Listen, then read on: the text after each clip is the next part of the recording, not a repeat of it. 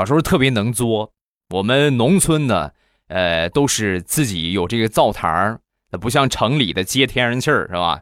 用那个那个那个什么煤气灶，没没有那些东西，那是后来的。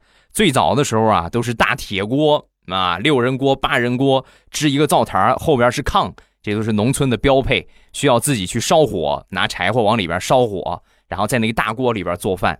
有一天呢，我爷爷正在烧火，然后呢，我我很手欠的拿起了桌上的一个打火机，歘一下我就扔火里。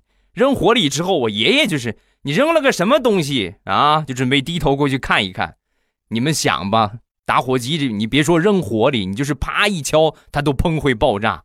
随着我爷爷一低头啊，那个火机刚好爆炸，砰，巨大的火苗窜了出来。我爷爷的头发和眉毛就没了。